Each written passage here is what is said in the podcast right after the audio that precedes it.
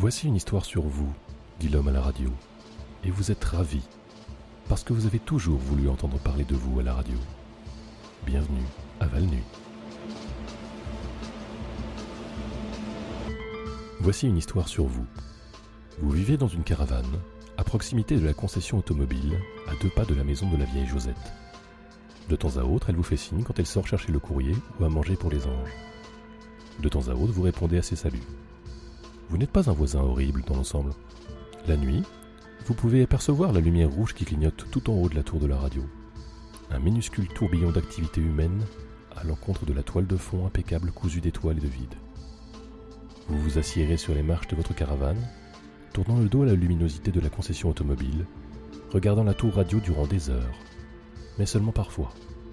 Le plus souvent, vous faites d'autres choses. Cette histoire est sur vous. Vous n'avez pas toujours vécu à Val-Nuit. Vous viviez quelque part ailleurs, où il y avait plus d'arbres, plus d'eau. Vous écriviez des campagnes de vente directe par email pour des entreprises, vantant leurs produits. Chers résidents, écriviez-vous souvent, enfin des bonnes nouvelles dans ce monde morne, finalement une bonne raison pour ne pas vous suicider. Ensuite, vous effaciez cela et écriviez quelque chose d'autre, et ça serait envoyé, et cela ne serait lu par personne. Vous aviez une amie, et ensuite une petite amie, et ensuite une fiancée. La même personne. Elle faisait le dîner, mais parfois, parfois, c'était vous qui cuisiniez. Vous aviez souvent des gestes d'affection. Un jour, alors que vous marchiez de la boîte en verre qu'était votre bureau vers votre vieille Ford Cougar, vous avez eu une vision. Vous avez vu une planète au-dessus de vous, d'une taille démesurée, que n'éclairait aucun soleil, un titan invisible, tout de denses forêts noires, de montagnes déchiquetées et de profonds océans tourmentés. C'était si loin, si désolé et si impossiblement, atrocement sombre. Et ce jour-là, vous n'êtes pas rentré à la maison. Au lieu de ça, vous avez roulé. Vous avez roulé longtemps. Et, pour finir, vous vous êtes retrouvé à Val-Nuit et vous avez arrêté de rouler. Vous avez été hanté depuis lors par la facilité avec laquelle on pouvait quitter sa vie et le nombre si faible de répercussions. Vous n'avez jamais eu de nouvelles de votre fiancé ou de votre boulot. Ils ne vous ont jamais cherché. Ce qui ne semble guère probable, ou peut-être que, parce que c'est vous ne pouvez être trouvé. La liberté totale, l'absence de conséquences, cela vous terrifie. Vous avez un nouveau boulot désormais. Tous les jours, sauf le dimanche, vous roulez pour aller jusqu'aux causes de sable, et là s'y trouvent deux camions. Vous déplacez des caisses en bois d'un camion à l'autre, tandis qu'un homme en costume surveille en silence. C'est un homme différent à chaque fois. Parfois, les caisses tic-tac. Le plus souvent, elles ne le font pas. Quand vous avez fini, l'homme en costume vous remet une somme en liquide, elle aussi différente à chaque fois, et vous rentrez à la maison. C'est le meilleur boulot que vous ayez jamais eu. Sauf qu'aujourd'hui, c'était différent. Vous déplaciez les caisses, l'homme en costume, un étranger, surveillait. Mais alors, et ce n'était jamais arrivé auparavant, l'homme a reçu un coup de fil. Il s'est un peu éloigné pour le prendre. Oui, monsieur, a-t-il dit, et non, monsieur. Il a aussi poussé des cris de faucon. Ce n'était pas extrêmement intéressant. Vous déplaciez des caisses, mais soudain, une pulsion, une pulsion atroce s'est emparée de vous. Et, pour aucune autre raison que celle d'être piégé par la liberté de faire ce que vous voulez de votre vie, vous avez pris une des caisses et l'avez rangée dans votre coffre. Quand l'homme vous a rejoint après son coup de fil, vous aviez achevé votre tâche. Il vous a donné l'argent, c'était presque 500 euros, la deuxième plus grosse somme que vous ayez reçue, et vous êtes rentré à la maison avec la caisse dans le coffre. Quand vous êtes rentré, vous avez pris la caisse dans votre caravane pour la poser dans la cuisine. La caisse ne tic-taquait pas. Elle ne faisait aucun bruit. Rien ne faisait de bruit sauf vous inspirant et expirant. Vous avez fait le dîner, vous faites toujours le dîner. La lumière rouge clignotait à la limite de votre vision, un message qui était là, et puis qui n'y était plus, et que vous ne parveniez jamais à comprendre tout à fait. Vous vous êtes demandé combien de temps cela prendrait avant qu'une caisse vienne à leur manquer. Vous ne vous êtes pas demandé qui ils étaient. Certains mystères ne sont pas des questions qui doivent recevoir réponse, mais, simplement, une sorte de fait opaque, une chose qui existe seulement pour rester inconnue. Ce qui nous ramène à maintenant, à cette histoire, Cette histoire qui parle de vous. Vous écoutez la radio. Le présentateur parle de vous. Et c'est là que vous entendez autre chose. Un hurlement guttural, loin dans la garrigue, et vous savez alors que l'absence de la caisse a été découverte. La caisse, eh bien, elle reste posée, c'est tout, sur le sol de la cuisine, c'est tout. Elle est chaude, plus chaude que l'air qui l'entoure. Elle sent fort la terre, un peu comme de la cannelle fraîchement moulue. Et quand vous posez votre oreille contre le bois brut chaud, vous entendez un doux vrombissement, une mélodie indistincte. Elle ne semble pas difficile à ouvrir. Il vous suffirait de retirer quelques clous. Vous ne l'ouvrez pas. Vous décidez à la place d'aller au restaurant 24-7 Clair de Lune pour prendre une part de tarte. Le vent est chaud, comme toujours, et sent le miel et la boue. La nuit, c'est votre moment favori. La journée ne fait qu'amener une chaîne de sensations visuelles dont plus aucune ne fait sens pour vous désormais. La vie est devenue floue, libre de conséquences. Alors que vous roulez, vous éteignez les phares un instant. À cet instant, vous ressentez à nouveau, au-dessus de vous, plus vraiment loin, cette planète démesurée que n'éclaire aucun soleil, un titan invisible, tout de denses forêts noires, de montagnes déchiquetées et de profonds océans tourmentés. Vous ne voyez rien à part la faible lueur de la lune sur votre tableau de bord, mais vous savez que cette planète est là, dehors, bâillant aux espaces invisibles. L'instant s'enfuit. Vous rallumez vos phares et tout ce que vous voyez, c'est une route. Rien que de l'asphalte. Seulement ça. Et vous passez un homme secouant des drapeaux de signalisation indiquant que la limite de vitesse pour ce tronçon est 70. Le 24-7 clair de lune est d'un vert radieux, une tranche de lumière mentolée dans les ténèbres torrides. Vous plissez les yeux en le regardant, comme si ça les blessait, sauf que ça ne les blesse pas. Vous vous garez près de la porte d'entrée, un homme roule au sol, ses yeux aveugles larmoyants, murmurant les mots utérus debout, encore et encore. Mais vous n'avez pas l'argent pour lui donner un pourboire, alors vous entrez. La radio vous parle d'une voix apaisante depuis des haut-parleurs bourdonnants coincés dans le plafond en dalles de mousse. Elle raconte une histoire sur vous, votre histoire, enfin. Un homme se glisse en face de vous dans le stand. Vous le reconnaissez vaguement, bien qu'il semble considérablement différent désormais. C'est l'homme qui semblait être d'origine slave, mais qui s'habillait comme une absurde caricature de chef indien et se faisait appeler le pisteur apache. Sauf que maintenant, et vous ne pouvez le rater, il s'est réellement transformé en Amérindien. Vous vous demandez si cette tarte finira par arriver. Le pisteur apache sent le terreau et la sueur. Il se penche par-dessus la table et effleure votre main. Vous ne retirez pas votre main parce que vous savez que cela n'aura aucune conséquence.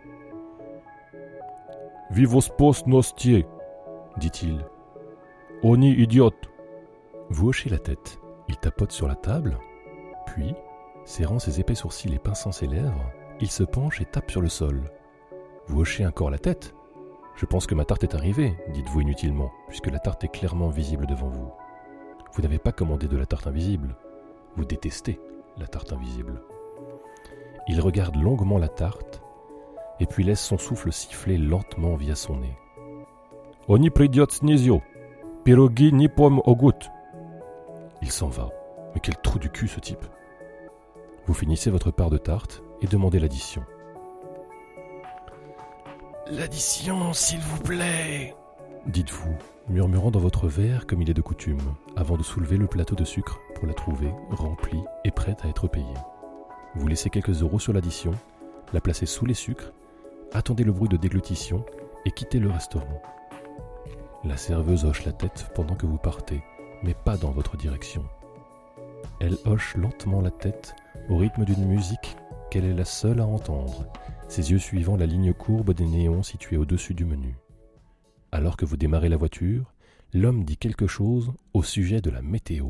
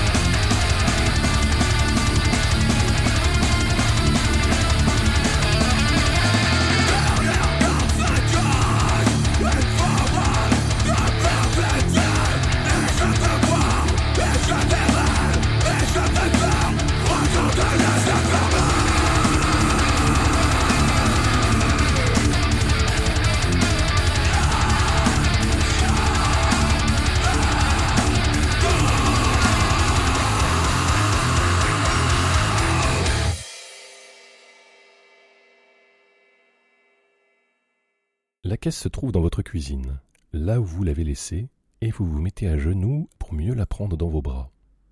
Elle est devenue plus chaude, brûlante même. Elle continue de ne pas tic-taquer. Rentrer à la maison ne vous a pris qu'un instant.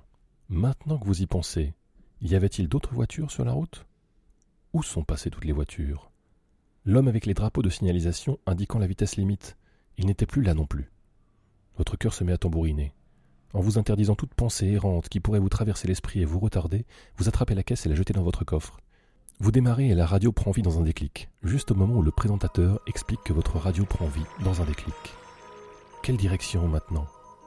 Vous ne savez pas, mais vous y allez néanmoins. Une paire de phares, une paire d'yeux et deux mains tremblantes fonçant à travers la ville silencieuse. Derrière vous, vous voyez les projecteurs d'un hélicoptère qui balaie votre caravane. Il y a des sirènes, un nuage violacé recouvre la ville, scintillant parfois alors qu'il pivote. La totale.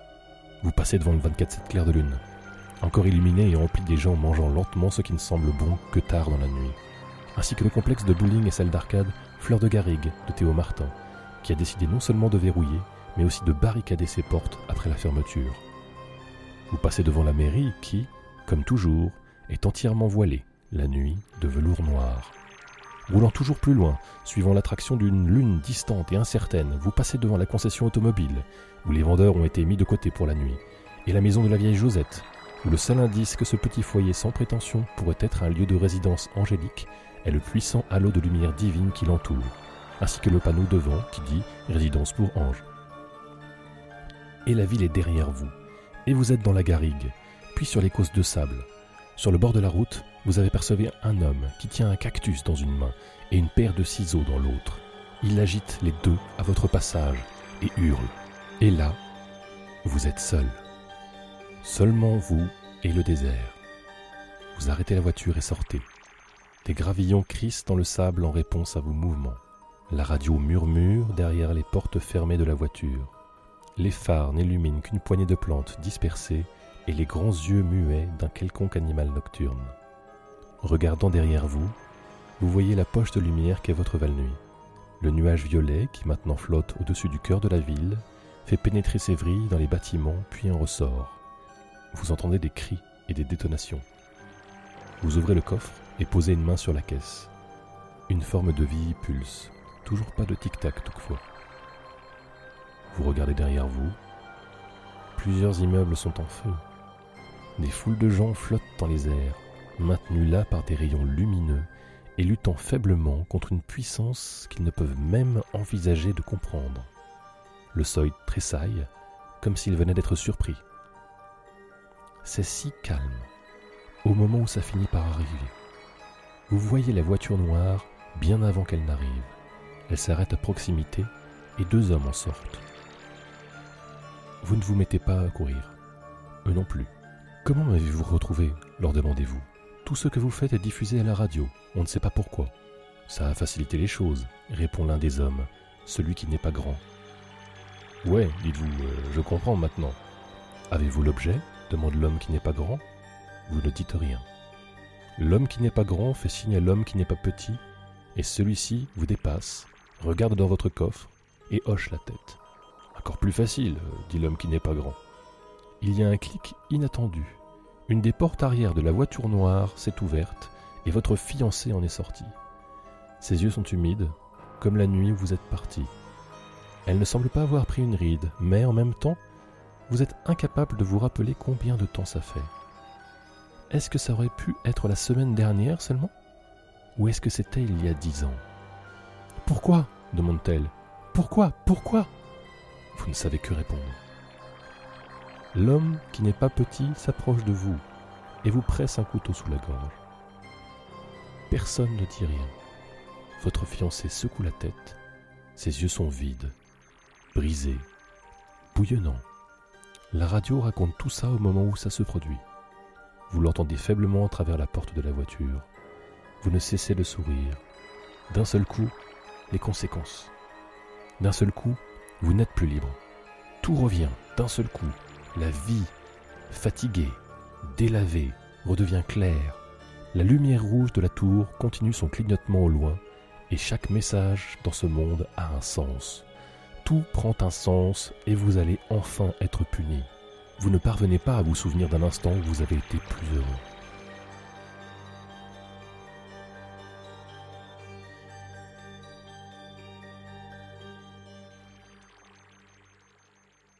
Votre fiancée remonte brusquement dans la voiture. Aucun des hommes ne semble avoir fait attention à elle. L'un d'eux ouvre la caisse en quelques coups et en sort une délicate maison miniature. Les heures qui ont probablement été passées à la construire, chaque détail est présent. Dans la maison, vous pensez avoir aperçu fugitivement les lumières et du mouvement. Intact, déclare l'homme qui n'est pas grand. Vous lui faites un grand sourire. Le couteau se fait plus pressant sur votre gorge, mais ça ne fait pas mal. Vos yeux errent, et vous apercevez au-dessus de vous la sombre planète démesurée perchée dans le vide sans étoiles. Un titan invisible, tout de denses forêts noires, de montagnes déchiquetées et de profonds océans tourmentés. Un monstre. En rotation. Silencieux. Oublié. Si proche maintenant. Vous la voyez juste au-dessus de vous. Peut-être même que, si vous essayiez très fort, vous pourriez la toucher. Vous tendez la main.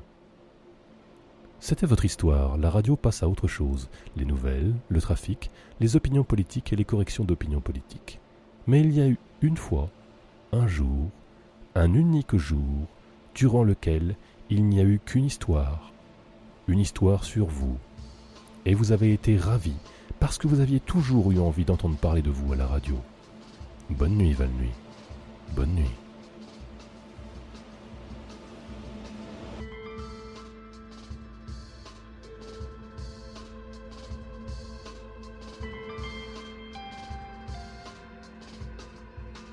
Bienvenue à Val Nuit est une traduction bénévole de Welcome to Night Vale, une production Night Vale Presents. Le texte original est écrit par Joseph Fink et Jeffrey Craner. Cet épisode a été traduit par l'équipe des Valnuitins et produite par Cobal. La voix française de Cécile, Émile et Callisto. Le générique est de Disparition. Il peut être téléchargé sur disparition.info. La météo de cet épisode était Les yeux fermés par Dagara. Vous trouverez plus d'informations en allant sur facebook.com slash dagaraofficial. Vous voulez avoir votre musique diffusée dans la section météo? Vous voudriez faire montre de votre talent dans ce podcast? Juste envie de dire salut Écrivez-nous à valnuitin.gmail.com ou suivez-nous sur Twitter, valnuitin. Allez sur welcometonightvale.com pour plus d'informations sur le podcast anglais, ainsi que pour acheter plein de trucs cool en rapport avec l'émission. Et tant que vous y êtes, vous pourrez y faire un don, ce sera sympa de votre part. Le proverbe du jour Je ne m'inscrirai jamais à un club échangiste qui accepterait pour membre un type comme moi.